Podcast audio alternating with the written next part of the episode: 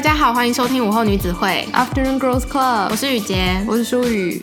今天要跟大家聊什么呢？大家要听我们聊关于社群软体这件事情，但是我觉得大家可能会想说，你们还聊不烦吗？每一集都在聊，真的耶。但是我想说，我们开头可以先来一点轻松的，嗯，所以我就想要跟雨洁来聊一下我们对于 You 第二季的感想。安眠书店，没错。所以如果你不知道安眠书店是什么的话，就代表你没有听我们的过年、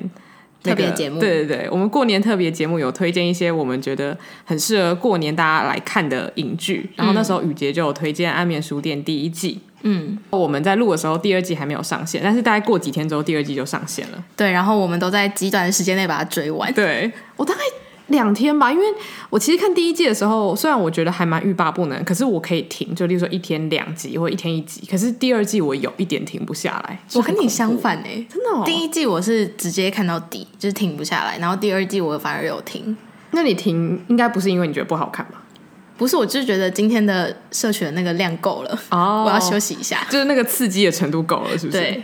那你对于第二季的，假如说一言以蔽之，然后不暴雷的话，你会怎么说？我觉得是司法正义的制制裁。哦，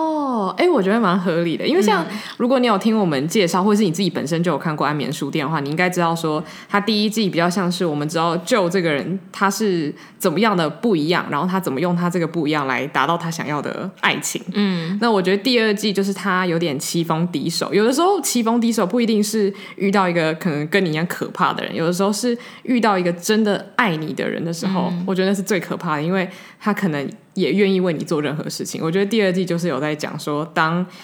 呃真正的情感有卷入类似怎么讲恐怖情人这件事情的时候，其实是更可怕。因为有时候如果你只是喜欢一个人的表象，反而还比较安全。就是我这次看完之后有一个不一样的想法，是觉得说原来。身为恐怖情人，他们也是很怕自己被控制的。对，嗯，因为一开始在看的时候会觉得说，就就是很很希望别人的爱，他很希望有一个人一直关注他。可是好像他真的得到了之后，他反而变得很害怕。嗯，我觉得这可以套用在很多事情上，就是你以为你很想要某个东西，然后你真的得到之后，你反而觉得说，嗯，什么啊，没有，不要。我觉得蛮。正常的，就是有点，因为你还没得到某个东西的时候，你会幻想它应该是怎么样，就是得不到的永远是最好的啊。对对对对对，嗯，而且你只会看到那个东西好的那一面。例如说，你没男朋友的时候，你就觉得哈，别人冷天的时候都有人抱，可是你没有想过，可能认识一个新的人，你需要付出什么样的努力。那如果你不愿意的话，你就会觉得，嗯，怎么跟我想象的差那么多？嗯，对。啊，哎，我们不是要轻松吗？然后马上，但是我觉得总而言之，就是第二季真的很好看。我很喜欢，而且我好喜欢第二季的女主角。嗯，她很有魅力耶，真的，就是她有一种很聪明，但是又很亲近人的感觉。对，她就是有时候聪明人会让人家觉得有一种好像你如果没有到达那个跟她同等的 level，好像没办法跟她对话。嗯，可是她没有给人这种感觉。对，嗯，我一开始看到她的时候，我就觉得我很希望可以跟她做朋友，嗯，因为她感觉是对朋友很好，然后充满爱跟感情的一个人。但是那个是戏里面的他，对对对对，就是因为我后来也有去看一些访谈，我觉得他真实生活可能没有那么像戏里面的他，但是他也是一个就是很值得被注意的一个新星，嗯，新的明星，所以他的演技应该是很好的，因为跟他本人不是很像，对不对？其实也不能说像不像哎、欸，因为。他本人访问的时候不会说出那些话哦。Oh, 就我觉得 You 的演员都还蛮会演，虽然不是说别的影节演员很差劲，但是我觉得这一部因为它剧情感很重，嗯，所以他找的演员我觉得都还蛮怎么讲，就是你要演很多内心戏啊，或是挣扎啊，或者是很多情感之类的。我好喜欢演 Forty 的那个演员哦，哦真的哦，嗯。哎，可是这样好，有看的人就知道，就是他是女主角的弟弟。对对对，好，那我们刚刚聊了一下第二季的感想，那也希望大家如果有兴趣的话，可以先去看第一季。那我觉得其实如果可以马拉松式的把第一季跟第二季整个就是连在一起看的话，应该蛮爽的。但我建议大家先去做一些开心的事，就是千万不要在你有点情绪低迷，想说这个世界都不爱我的时候看这一部剧，然后看完变恐怖情人。对对对，就是不要不要再这么。低沉的气氛的时候，自己把这部剧马拉松式的看完。哦，对，我觉得要可以抽离，你要你要可以在就是欢乐的环境下，譬如说在华山大草原，然后看完就可以回到真实生活这样。对，或者是你看到中间想说，呃，有点累，不行了，就赶快看到旁边的狗跟小孩，然后再再继续看。嗯嗯，对。所以就是顺便宣传一下自己的那个影剧推荐的特辑。大家如果没看的话，那就假日的时候可以去复习一下我们推荐的清单，这样子。没错，你要先看我们推荐的第一季，再看第二季。对，没错。那今天的正题，就像我刚刚讲到的是关于社群软体。那我们还没有解释说为什么我们前面其实在讲自信啊，或者什么穿搭的时候，就已经有讲到很多关于社群软体的事情。可是今天我们是整个单元就要献给社群软体。嗯，那其实我就想说，因为我们前面聊到关于自己对自己的看法，或者是不自信，其实都跟你身边的人带给你的形象有很大的影响。因为人没有比较就没有伤害嘛，你一比较就觉得说啊，我是不是少了什么？嗯。所以我就觉得说，其实很多问题应该都是从社群软体开始衍生的。因为你平常看到的人只有你的朋友、你的家人、同学，但是你社群软体能够接触到的世界超大，然后你看到的世界变大了之后，你就会觉得想要的东西更多，没有的东西更多。嗯，所以我觉得其实有一部分，或者是就是日常，我可能觉得自己不太开心，会觉得自己不够好，百分之八十大概都是因为这样的原因。你自己觉得嘞？我大概是。因为我们这个年纪应该是国中左右开始接触 Facebook，嗯，对对对，然后高中可以算是大家都很热衷社群软体的时候，嗯、因为 Instagram 刚出来，对，然后大家都会看。然后那时候我因为那时候我有追踪欧阳一家，嗯，所以我高中的时候可以算是。就是很关注他们生活的人，然后就可以知道，就是欧阳一家那时候欧阳妮妮，哦，因为欧阳妮妮跟我们年纪差不多，所以他就会变成是我常常在把他跟自己做比较的对象，因为他的 Instagram 就是很丰富，他人生过得很丰富，他一下子去见这个明星，一下子去参加这个公关活动，呃，有一些不是我们那个年纪可以。碰触得到的事情，嗯，所以其实那时候看到的时候，心里就觉得哇，他年纪跟我一样，然后结果我在这边一事无成，书也念不好，哦、然后他却可以有一个这么光鲜亮丽的生活，就我觉得那个比对之下，会常常让我自己觉得啊，我就是一辈子都达不到那个样子，嗯、然后或者是就是有人可以这么呃不费力气的得到他想要的东西。当然，这只是我自己的想法，就是我不是说欧阳妮妮她不费力气可以得到她想要的东西。但是你当时的想法是？对对对，就毕竟当时我也不了解她，我只是看她的社群软体去解读她这个人而已。嗯，对，所以其实后来到大学的时候，我就没有那么常使用社交软体，我还是有在用，但是我就。不，就是把自己以前追踪的一些可能跟我同年纪但是很优秀的人，我都把它取消追踪，因为我觉得那是给我的一个压力，嗯，他并没有带给我一个正面的鼓励，所以我就决定，那我还不如不要看他们。哎、欸，我觉得你启蒙算是蛮早，因为像、嗯、呃，我的确是国中的时候就有办 Facebook，可是因为那时候用的人真的太少，所以我顶多可能就换一个大头贴。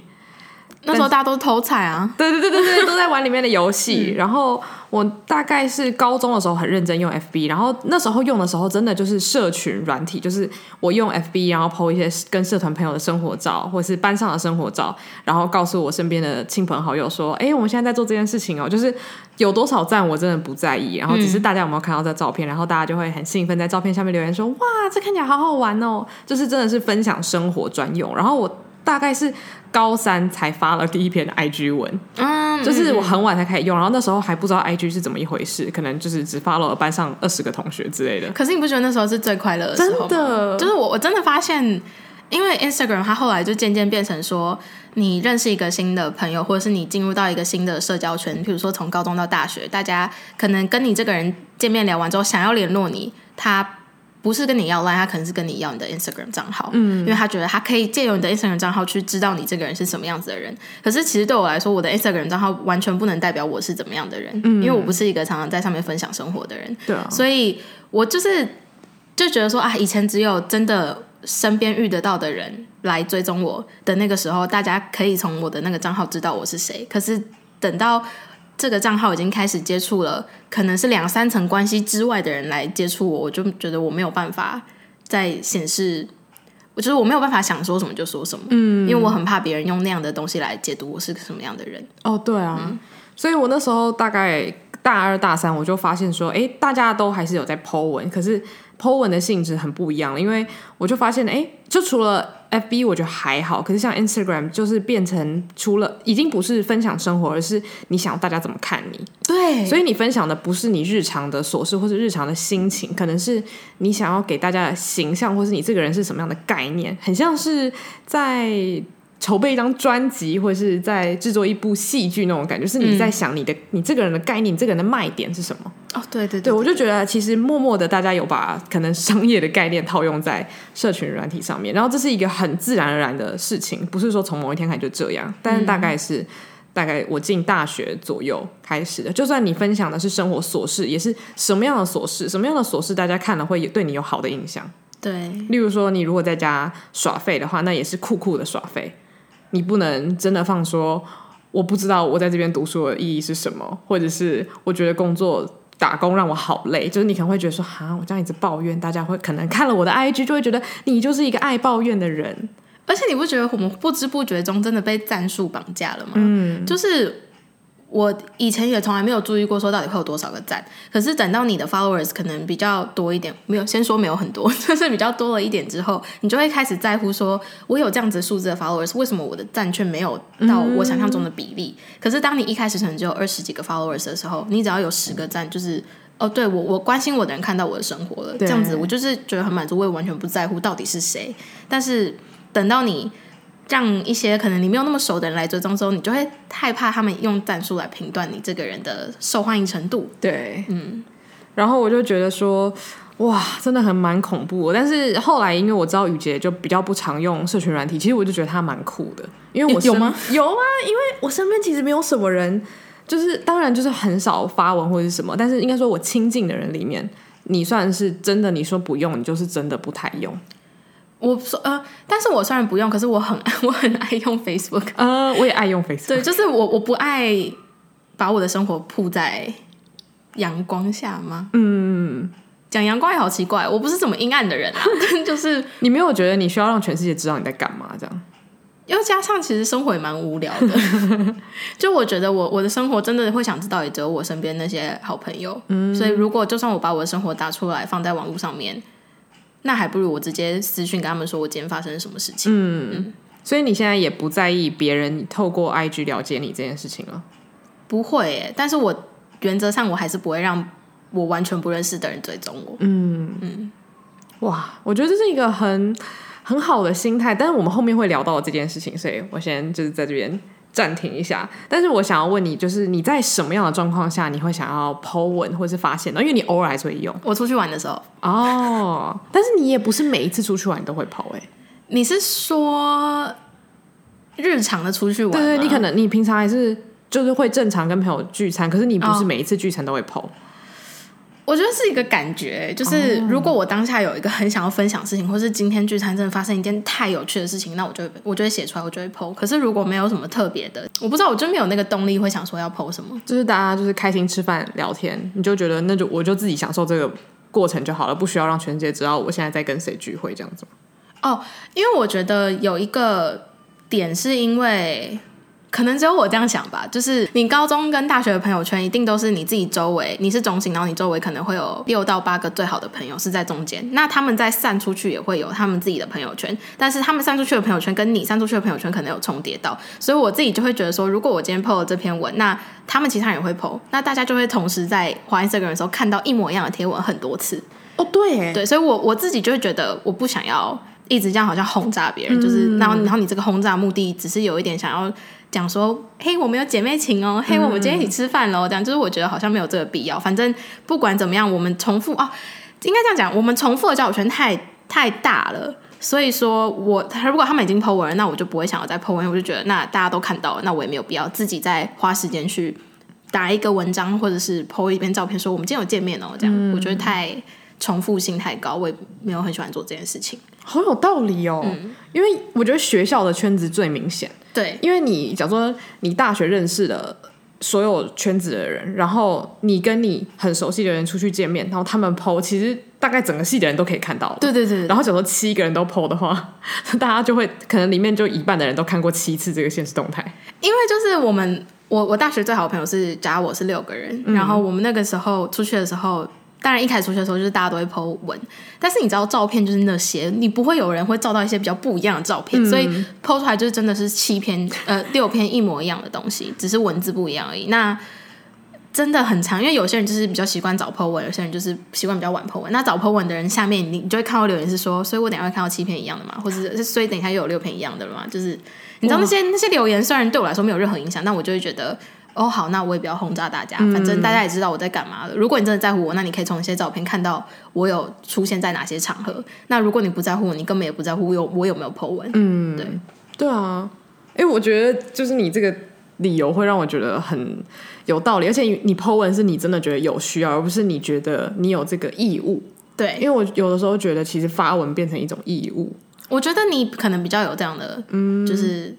不讲烦恼，就是你可能比较会有这样的想法，因为你每一天都会希望自己有 po 一个穿搭的照片，嗯、对不对？对、嗯，我觉得那就是给自己一个。时间上的压力吧，嗯，就是也不是说不好，因为我觉得这是你想要做的事情，然后你持续做下来，它成果一定有，因为大家可以每天，说不定有人真的很期待看到你每天穿不一样的穿搭分享。嗯，但是因为我的生活我没有把这个东西是放成我生活的目标，所以我就觉得那我也没有必要让别人知道我每天在做什么。嗯。嗯因为像我之前曾经是真的觉得说，我明明每天都有穿衣服，嗯，但是为什么我没办法每天 po？就不是说我觉得我一定要每天 po，但是就是会有时候会觉得可惜，就会觉得说，哎，明明是一件很简单的事情，或者是有时候出去玩的时候，像有一次很可爱，就是我好像跟学弟妹一起出去，然后那个食物端上的时候，然后学弟妹就说，哎，那个手机先吃。嗯，就是这就有点像是这个义务，虽然可能不是一件痛苦的事情，可是大家就会觉得说，食物来了，手机要先吃，然后赶快赶快发现动，就是这是一个有点像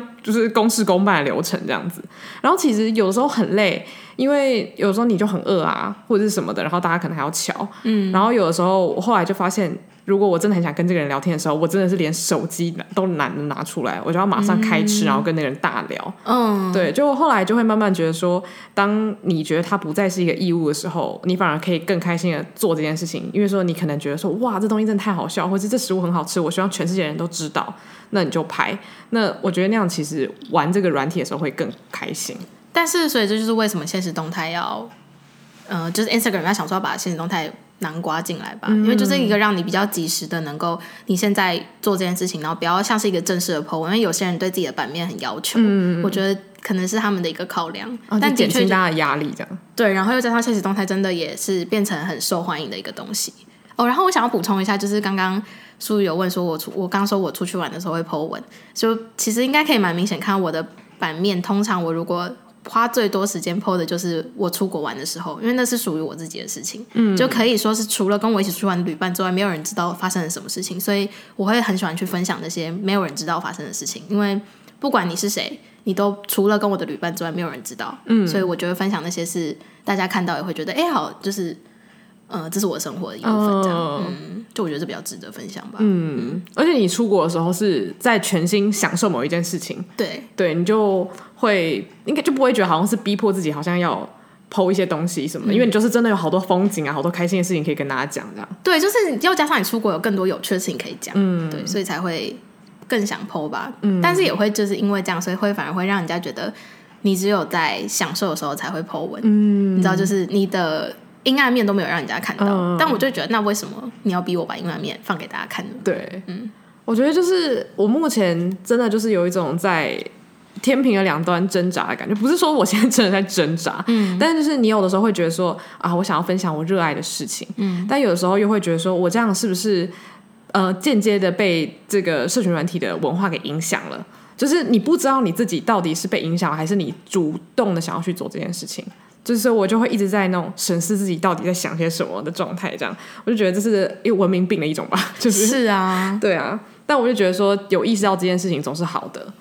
对，然后一开始会讲到这个议题呢，其实要追溯到大概是我们大一、大二的时候，有一个澳洲的网美，她其实算是一个 YouTuber，然后兼就是那种 IG 就是红人这样子，然后她的形象就是那种很火辣，然后她要吃全素，所以就是一个很健康然后又漂亮的女生，然后她叫做 Athena O'Neill，然后呢，她是。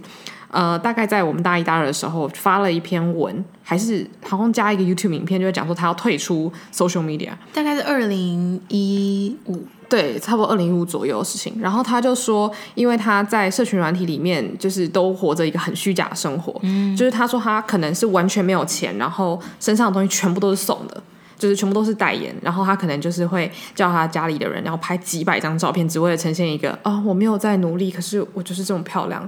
的感觉，然后他就会觉得一开始做这件事情，他觉得很开心，因为他可以呈现一个他自己很向往的样貌。可是他到最后，他就觉得他让自己变得很累，然后他身边的人也很累，因为他身边的人要一起帮他完成这样的形象。嗯，然后他其实没有办法享受生活中的任何瞬间，因为他随时都在想说：好，这个场景很漂亮，那我要怎么样？就是让我在这个场景里面拍出一个最漂亮的照片，然后呢，夜配这个东西，或者夜配我自己，嗯，这样子。所以他久而久之，他就觉得他再也找不到做这个工作，还有当这个网美的意义是什么。嗯，所以他后来就决定全面退出，然后他还就是成立了一个网站，然后把他的心路历程写下来。他甚至把他 IG 的每一篇都改掉他的那个 caption，然后他就可能就会本来是很正常的文，他就会改说：“哦，你在这张照片看到我正在可能巴厘岛摆姿势。”然后其实我当下就是其实很抑郁，然后呢，可是又想拍出好照片，所以我就逼我的姐姐花了三十分钟一直拍照，一直拍照，只为了求一张最完美。就是她就会把这些照片背后的故事都写出来，所以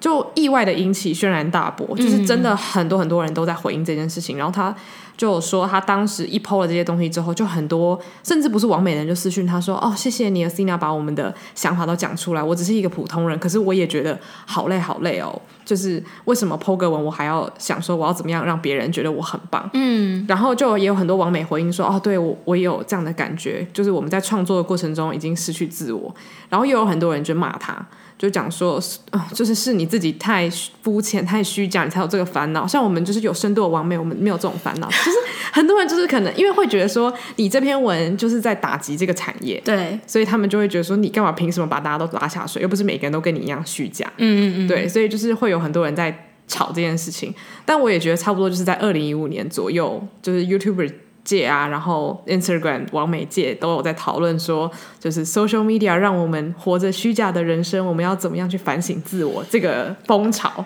对我自己觉得，其实你不觉得 social media 跟所谓的网美网红这个产业，就是一个鸡生蛋，蛋生鸡的那种很哲学性的思考嘛？就是你完全没有办法说到底是哪一个先起来，才造就了这样子一直无止境的循环下去。嗯，可是。我觉得，与其去讲说到底是谁造成了这件事情，应该是说你 social media 已经不是变成说你想要分享自己心情的一个地方了，它其实已经是一个商业平台。我自己的想法是这样，所以除了除非你现在还是学生，或者是你现在并没有任何赚钱的烦恼，那你经营 social media 的时候，你可能不用有太多思考，或是你一开始进入 social media，你很清楚自己的目标，就只是为了跟可能失联很久的朋友联络。那这样子的话，你一定一定不会到我们后面说的那样状况，对，因为你基本上就是把自己的生活封闭给自己而已，所以你不会分享给别人，那就不会造成说有厂商或是有人看到你很漂亮就想要追踪你，因为他要想追踪你，你也不给他追踪。我觉得这是一个。那第二个的话就是，我猜啦，大家用 social media 这么久了，应该很多人都觉得。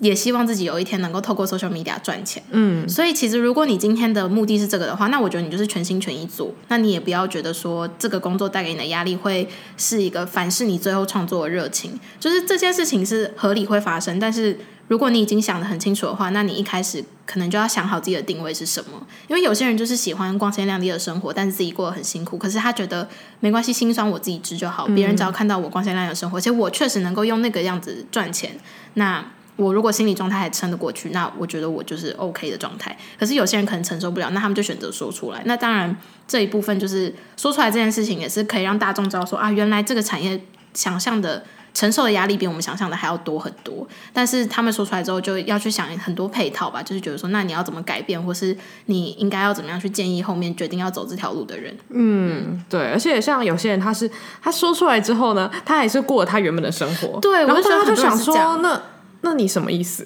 对，就是你说你要做一个真我，可是最后你其实没有改变。那你是想要大家觉得你很有内涵，可是你还是光鲜亮丽，就是变成是这是不是一种商业手法？嗯，你不知道。所以就是其实这件事情真的非常非常的复杂，还是这个人他纯粹只是他。真的想要光鲜亮丽的生活，他有的时候会受不了，他会想要跟大家就是吐个苦水啦。嗯、就是其实每个工作都有他的辛苦之处，可能这个工作就是这样。所以我就觉得说，其实这真的就是看你自己想要什么。而且很有趣的事情是，大概在嗯大概一个多月前吧，有一个影片叫做。呃，The Return of Asina O'Neil，但是就是不是他自己的频道，但是就是在一个我跟雨洁都很喜欢的一个 YouTuber 的频道上面呢，他刚好因为一连串的巧合，他就跟 Asina O'Neil 搭上线，然后就是这个 Athena 就是我们刚刚说的那个退出社群软体的这个澳洲王美，然后他现在就是在过着一个非常非常正常的生活，但是他现在又开始重新使用社群软体，但是是以一个正常人的形态，不是说又是原本王美的样貌，然后他想要透过那个女生的 YouTube 频道来。来跟大家说明一下，他退出就是社群软体之后一路上的心路历程。因为他那时候就是设立了网站，然后还有呃弄了一个类似像是赞助的网页，嗯，然后希望可以出书啊什么之类的。结果最最后这些事情都没有成功，然后他的那些钱就是也都不见，所以很多人都说你是不是来骗钱的？哦，然后他就说其实他就是嗯收到那些钱之后，他想做点什么，可是他发现说想要帮他出书的人也是想要透过他赚一笔。他就发现哦，这件事情其实没有他想象的有意义，嗯，所以他就想说我不知道该怎么办。然后他人生其实很迷惘。他说他其实退出了 social media，大家可能说他很勇敢啊什么的，嗯、但是他说他的人生确实是一团糟，没有因为做了这件事情而三百六十度大转变。然后他就说他后来不知道该怎么办的情况下，他那时候其实还蛮年轻，他就把这些钱全部捐出去。哦，他说他其实很抱歉，因为。他就觉得他这样子也算是不负责任，对，毕竟那些人捐了这些钱是希望，他做些什么，对对对。但他就说他至少可以确定告诉大家，他没有把这件钱拿去拿去什么投资自己之类的。嗯。然后他后来就是回大学念书，然后好像家里也发生一件一些事情，所以他可能又休学了，然后现在又读书，然后他就现在可能在读心理学啊、社会学等等等。然后他就觉得说生活过得很开心，因为他开始去学习一些他真的想知道的东西。他也说退出社群软体其实不代表你你的人生会因此变好，你只是过着一个很真实的人生而已。对，就是你就是把你全心全意放在就是如何让你的人生变好这件事情，然后没有人会知道。所以他其实中间过得蛮辛苦的生活啊，就是他可能还要工作，然后就是缴大学的学费啊。然后我现在看到她的样子，我真的蛮吓到。虽然她其实脸是完全一样，还是很漂亮，可是他很朴素。嗯。然后她说她现在就是跟她的男朋友一起，就是又成立了一个 Instagram 页面，嗯，然后就分享一些他们对于艺术啊、社会议题的看法，嗯，就是认真的就是分享他在乎的事情了，嗯。然后可能还成立了网站，打一些他想要的文字，因为她说她一直以来都很喜欢写作，她希望可以透过就是。在大学读书的过程中，找到他可能想要写作的领域之类的。嗯，嗯，然后我就其实很佩服他，因为其实他退出社群软体之后，生活可能反而变得更困难了。嗯，但是他还是选择去面对，然后他也承认说，我现在的人生就是一团乱，我就是一个不知道自己要什么大学生。可是他愿意去面对这件事情，而且他愿意告诉大家说，就是。你没有社群软体，你的人生还是一团糟。对啊，对，我就觉得说，其实我还蛮佩服她这样做的，而且她当时也是一个很年轻的女生，然后她愿意去呃跟很繁华的生活说再见，嗯，对，然后去自己解决问题，然后用脆弱的方式跟大家说实话。我觉得就是社群软体出现了之后，然后它让模特儿、演员、呃名人这种。其实以前进入门槛很高的职业变得简单可以达到，嗯，嗯，讲简单好像有点太轻蔑这个产业。我的简单指的是你你的曝光度很容易被星探，被想要嗯、呃、透过你的名声去赚点钱的人看到，嗯，所以它就是加速了人与人之间认识的媒介。所以就我觉得大家对于社群平台也不用觉得说好好像是一个很负面的东西，就是它。还是很正面啦，因为如果你今天就是喜欢跟大家分享你在做什么的话，那你使用它还是一件非常开心的事情。嗯，应该是说你知道。进入这个领域，就是你开始使用社群软体，你会遇到什么样的问题？然后你愿意去面对，或者你就愿意去承担这个风险的话，其实就没什么大不了。不要说啊、哦，我觉得社群软体就是一个很美丽的地方，什么事情都不会有，我就只是 po po 文，嗯、然后 po 完文之后就说、嗯、啊，为什么压力很大？就是其实因为现在这个市场已经很饱和了，大家也都天天在讨论社群软体什么焦虑啊，对，然后什么疲疲劳之类的，所以其实这些资讯都在那边，你就是让自己。嗯，教教育一下自己，社群软体可能会带来的危害，嗯、再进入它，我觉得可能会更好。而且就是像我有时候看到一些，嗯，比如说台湾的歌星，然后他可能跟韩国歌星合作，然后就是很惊讶那种合作，你想说，哎，怎么促成的？然后报道里面他们就说，哦，我有一天去他的 Instagram 跟他留言，我就觉得，对啊，就是这样子，这种小小的 connection，然后会让粉丝有很大的期待跟很大的。呃，满足感。嗯，那我就觉得社群平台真是个很棒的地方，就是谢谢社群平台让他们有机会可以接触，然后认识，然后一起做出很棒的作品。对啊，要不然如果是十几年前好，他们要认识，可能还要经纪公司牵线。对啊，然后永远都不可能会是，就是好像真的很贴近对方，就是一定都是有商业利益才会做这件事情。对，因为社群平台出现会让我觉得，艺术家跟艺术家之间做事不只是为了商业利益，而是他们真的玩的很开心，真的很喜欢彼此的作品，然后决定呃一起合作，然后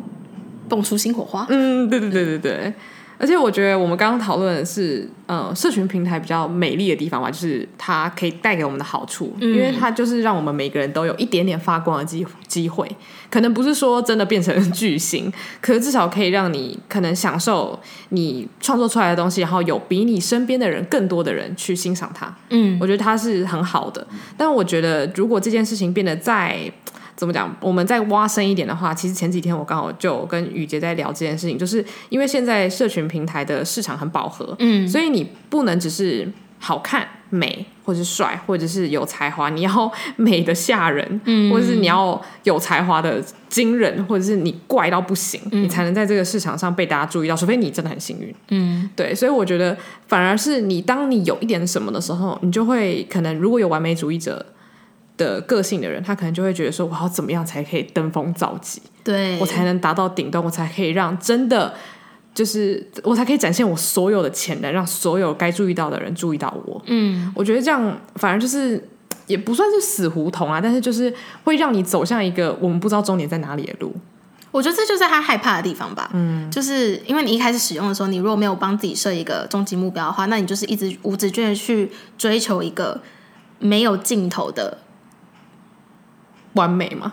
对对，就是因为完美这件事情，它本身就是一个很抽象的概念。什么叫完美？嗯，就是你是要怪到完美，还是你要美到完美，还是你要怎么样？就是我我自己也没有一个答案，但是我就会觉得说，呃，如果说做这件事情去除掉社群软体带来的好处，你还是觉得很开心的话，那也许它对你是真的好的。我们就假如说讲最直观的，可能是整形。嗯，假如说今天没有了社群软体，你自己整形，你每天看到自己就觉得说爽。那我觉得这件事情对你来说就很好，但是如果没有社群软体，你就会觉得说，那好像也不用整形，还好。那我觉得也许这就是社群软体带来的附加价值所影响你。当然，如果你觉得就是这样去整形，我觉得也没差，只是说因为社群软体它有一天可能会消失，嗯，那它消失之后，你会不会又会觉得说，哈，那我我想要回到以前的我？你有觉得它有一天可能会消失？我觉得他可能会以别种形态，就有点像是大家以前。用部落格，oh. 现在用 IG，那可能以前在部落格上红极一时的人，oh. 现在反而在 IG 要慢慢再爬起来，oh. 就是你可能又要被打回原形，而且那时候流行的东西可能又完全不一样。嗯，对，所以我就觉得说，其实科技真的发展太快了。如果说你做这件事情是因为这个产业叫你去做这件事情，那假如说这个产业到时候衰败了，你怎么办？我觉得大家可以去看《黑镜》有一集，《黑镜》第三季，嗯，是最后一集嘛？急转直下哦，是那个《侏罗纪公园》女主角。对对对对对对，那一集他就是在讲，那未来的社会他们会帮大家用社群软体评分，对不对？它其实不是社群软体，是大家的生活里面。你遇到的每个人，你跟他交流过后，你会要帮他评分。那那个评分就是有点像你的社会信用分数。嗯、那你这个人的嗯价值嘛，就是譬如说你你购买房子的时候，你的信用贷款跟你的。就是你，你对社会的危险性，嗯，哦，对的那个程度来说，它会依照别人给你的评分有所差别。假设你是四颗星的话，那你可能买这一栋新房子，买高级住宅区的新房子，你可以少二十趴。但如果你的信用分数只有三点二，那你如果想要买这栋新房子，那不好意思，你要付全额。哦，对对对。嗯、然后别人看到你只有三颗星，他们就觉得，呃，你这个人一定很怪，对，他们就不会跟你交流。对，那这个就是很。极度的那个差别，因为你三颗星，那你不可能有钱，嗯，对，所以我觉得那个黑镜那一集可以去看一下。对，我觉得他算是把社群软体目前的状态，然后拉到极限值的感觉。对，现在大家可能只是看看这个人 IG 说这个人好怪哦，他为什么都不 po 照片，或者他怎么都 po 风景，那他一定是脸不好看。大家只是心里就是这样评断别人，嗯，可是那个是实际上分数就写着你这个人只有三点二分，对，然后可能你买咖啡的时候，那个人看你的眼神就想说怪人，对，就是一种很可怕，就是你透过一个人一小角的人生去评断他整个人的价值，而且他呃描述的那个社会就是当你在家里的时候才能做最真实的自己，嗯，可是你在外面的时候就是真的假到一个不行，因为你很怕得罪人，嗯，嗯，所以我就觉得大家就是。可以去多思考，你可能不用去改变你发文的模式，或是你觉得说哈，我只 po 风景，是不是大家就会想就是不够喜欢我的文？但我就觉得说，其实也是可以去在意，但是。可以去理解说，这些东西可能未来有一天都会改变。我觉得那个 Instagram 不是有说他们想要把赞数撤掉，嗯、撤掉就是只有你自己看得到你获得几个赞，对，别人看不到。我觉得这个如果他真的推行了，我会觉得蛮好的。嗯，因为我们我们在在乎赞数，真的只是怕人家看到这个赞数的我，而不是我看到这个赞数的我。对，因为实际上你应该 po 这东西，就是觉得这东西有价值啊。嗯，或者就是会觉得说，这就是我现在的心情，我就是想讲。嗯，对，你就不需要别人去评断说你这个心情到底有没有价值或者好不好。而且像我最后就还蛮想就是推荐一本书，这本书上次好像有跟你讲过，就是叫《Irresistible》，嗯。然后那个啾啾鞋有做过，对对对，就是我之前有跟雨洁讲一本书叫做《Irresistible》，然后啾啾鞋有介绍过，叫《欲罢不能》。然后它其实就是在解释，它不只是解释科技，还有游戏。就是，例如说游戏、社群软体这些东西，为什么会让我们欲罢不能的想要去使用？嗯，因为他说，其实这些公司就是花了大笔金钱去研究，要怎么让你无法离开。嗯，所以你无法离开不是你的错。嗯，就是你只是因为我们是人类，然后他们就是要做这件事情。然后我那时候在读的时候，我就觉得说，哦，就是你可以理解，他们每一个小细节都是要让你无法离开这个 APP。例如说，最简单的就讲赞数好了，它会让你一篇文可能，假如说先得到两百赞。然后下一篇我会给你三十个赞，就会想说，这是他们设计的吗？对，真的假的？我没有想过这件事。就是当然可能跟你的内容有关系，就是你那篇内容如果大家就真赞爆了，它就会 大家可能赞数就会上升。嗯，可是它就是会有一个设计一个类似，我不知道他们怎么操控，但是、哦、我猜可能是曝光度吧。哦，对对对，他会他、嗯、会调控你的曝光度，所以你看到那三十赞，你就想说，我曾经拿过两百赞，现在怎么是三十赞？那我是不是要在就是努力的发文？好贱哦！然后他下一次可能又给你一点奖励，让你拿到一百五十个赞，想说哦，OK OK，我可以。就是他会一直给你一点甜头，然后可能又稍微收回一点点。那如果你是那种对数字很精明的人，你就会觉得我怎么了？嗯。就是你一方面可能会觉得说你要去战胜这个数据，嗯，然后一方面你可能会觉得说是不是我不够好？他。把它当游戏耶，对啊，好不爽哦。他就是在操控你的脑，所以他就是让你不管是恨他还是爱他，你离不开他。嗯，然后他那本书其实章节真的超级超级多，可是那本书真的很好看，所以推荐大家可以去把这本书找来读。那 Kindle 版本还蛮便宜的。就可以去买一下这样，嗯，然后就是我那时候读完之后，我就真的觉得说，其实你可能要戒断网络游戏或者是手机，其实真的很困难。可是你至少可以知道说这背后的原因是什么，然后你要如何制定计划。就是例如说，你可能在没有讯息跳出来的时候，你可能就练习不要打开你的手机，或者是你把讯息通知关掉，然后每天，例如说早上十二点跟晚上八点去确认讯息。那除非是工作需要的 APP，那就算了。那我觉得这是一个蛮好的练习，因为像有些人就会挑战那种什么，把手机关在盒子里面一周。嗯、我自己个人觉得这方法蛮蛮不切实际，我觉得太极端了啦。而且有点像是你节食一个礼拜，然后那个节食完之后，你就会想要疯狂大吃。我跟你讲，这是一个戒断症的那个。对啊，我就觉得说到时候你可能就暴用手机三天三夜不停歇。我猜可能也是因为有这些经验，所以我对手机的依赖性没有那么高。我呃高中的时候很常忘记带手机出门，然后每次就没有带手机的时候，就会想说，啊，会不会有人急着要找我什么？然后回到家一个小时都没有，你就知道哦，其实没有人要找我，就是你已经有。那个什么很清醒，知道事实其实没有你想象那么可怕的。对，然后又加上我，我很清楚知道我的交友圈是我一天会有多少个讯息量那种，我不是随时都有人要找我的大红人，嗯，所以我就没有什么好怕的。嗯，当然现在工作不一样，因为你会有工作的讯息。可是我是说，以前学生时期的时候，其实没有手机没什么差。嗯嗯，真的。对啊，所以我就觉得这本书有帮助我在了解自己使用手机的习惯，然后你可以去很抽离的去审视自己。例如说，像我就发现，我可能前一阵子明明什么事都没有发生，我就会可能去看脸书发生什么事情。嗯，而且我脸书平常根本就是 po 一堆绯闻，所以根本不可能有重要的事情发生。嗯。但是我就发现，我怎么那么爱就是乱滑 FB？我也超爱的。然后我就觉得说，天呐，好废哦。然后就觉得说，好啦，至少我知道我自己很废。所以我就知道，说我不能一直按 FB，尤其是当 FB 没有显示一的通知的时候，绝对不能打开。可是我还是会看呢、欸，因为我就发现 FB 最可怕的是，它上面虽然是我一一直认为的就是废文或者是废新闻、嗯，可是我却停不下来。哦，你哦，对啦，但是好了，我可能还是有点成瘾，因为 Facebook 我真的蛮爱滑的，嗯、就是如果我今天跟呃，譬如说中午休息的时候，我没有事情做，我就会滑 Facebook。嗯，可是那因为它是我接受新知的地方吗。对，我觉得如果你觉得它有意义的话，而且你不是每个 APP，没没什么意义，因为那些新知你也不知道它是不是真的，现在假假讯息有太多，就每一个看都想说假新闻吗？假新闻。就好，现在选战结束可能会好一点，我也不知道。对，就是也许现在就是如果你有关心的事情再去滑啊，如果你真的没什么事的话，嗯、你可能就可以练习忍。我觉得就是养成习惯。我觉得比起说你忍掉不要看它，应该是你要去找做别的事情啊。对对对对，就是你应该要立已经有其他的替代方案，你才不会想到它。对，不然光忍这件事情太难了。对，如果是光忍然后啥事都不做的话，对啊，就像是你你有有些人减肥的方式就是他饿的时候他就去运动。嗯嗯。对啊，或者是跟朋友出去玩，你的脑子就不会想，比如说吃东西。对对对对对，对对对，嗯，所以我就觉得看书啊，或者是听音乐啊什么的，都是可以让你暂时不要去碰手机。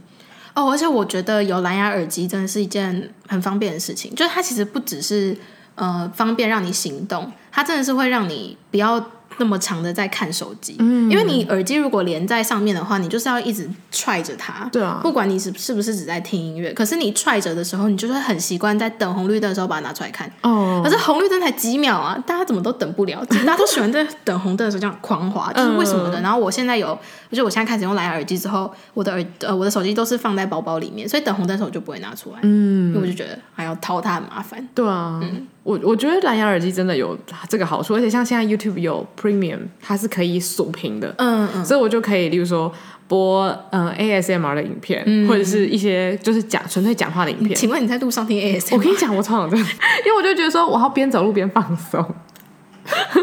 希望听众朋友不要全饿。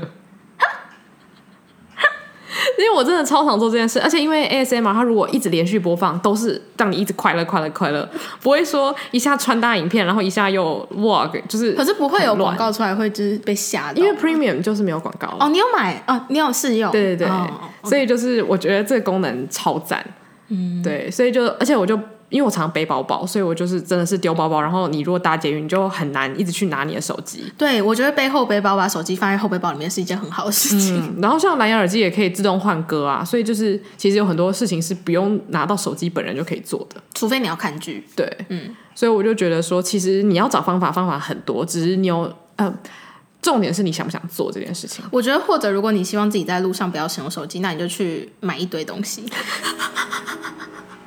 我们下一集就要讨论 成为购物狂要怎么戒断，就是要反正就是要让自己的手忙的没有办法去拿手机了。嗯，反正社群软体这个东西，它就是它的问题或者是它的美好之处，一定就是一直存在的。嗯，而且科技厂商一定会想尽办法去推陈出新，做出他们觉得更完美的产品。对。所以我就觉得说，不要太依赖它，也有一个原因，不是纯粹是因为什么你的心理健康。因为如果你觉得说，我心理健康还好，我 hold 得住，我觉得有另外一部分是，呃，我们也算是活在什么大厂商的阴谋之下嘛。嗯。所以就是，如果你不想要成太成为傀儡的话，也许比较清醒的去看待这件事情也是好的，就是可以让你比较呃清楚的感觉到说，有的时候你的决定不是你的决定。是这些工程师想要你做这些决定，他想要你去下载这些 APP，然后疯狂的玩，好可怕哦！因为像他有讲到 Temple Run 啊，就是那个那本书，我好久没玩 Temple Run，然后我高一的时候，我超爱。Temple Run，我是玩到就是无法自拔。我也是，我觉得因为像我平常不爱玩游戏，可是我就发现其实我上瘾的小游戏也不少。嗯，像我曾经也喜欢愤怒鸟啊什么之类的，对，所以就是其实我们人生中大概上瘾的次数也是蛮多的。那就是现在长大了，你可以看这些书，然后有人做研究，你可以知道说，其实也不是你的错，只是你愿不愿意去面对说，我们都是脆弱的人类这件事情。哦，对了，对啊，所以就希望大家共勉之，我们也不完美。因为我真的就觉得说，我常常就录完一个节目，然后我家人就会打我脸，说你说什么追星要适可而止，你根本没有适可而止啊，降低物欲。然后我弟就会说你在骗谁？可是我 我只是分享自己的理想状态吗？对，就是我希望我可以朝这个方向，嗯、但是不代表我每一天都是这样子。对啊，我们我们很多缺点的。对啊，我们常常在外面口无遮拦讲话，想说嗯，不能被别人听到。但是就是没。我总是有一个目标是好的，所以就希望各位听众跟我们一起努力就好了。加油！对啊，那如果大家有什么心路历程，或是有什么烦恼想跟我们分享，我们不一定可以帮你解决，可是我们可以就是听你说说话，这样可以寄信给我们，或者是在那个 Apple Podcast 上面给我们评分啊、留言都可以。嗯，寄信要寄到 Afternoon Girls Club at gmail.com。没错，那就希望大家享受今天这一集的内容喽。那我们午后女子会。散会。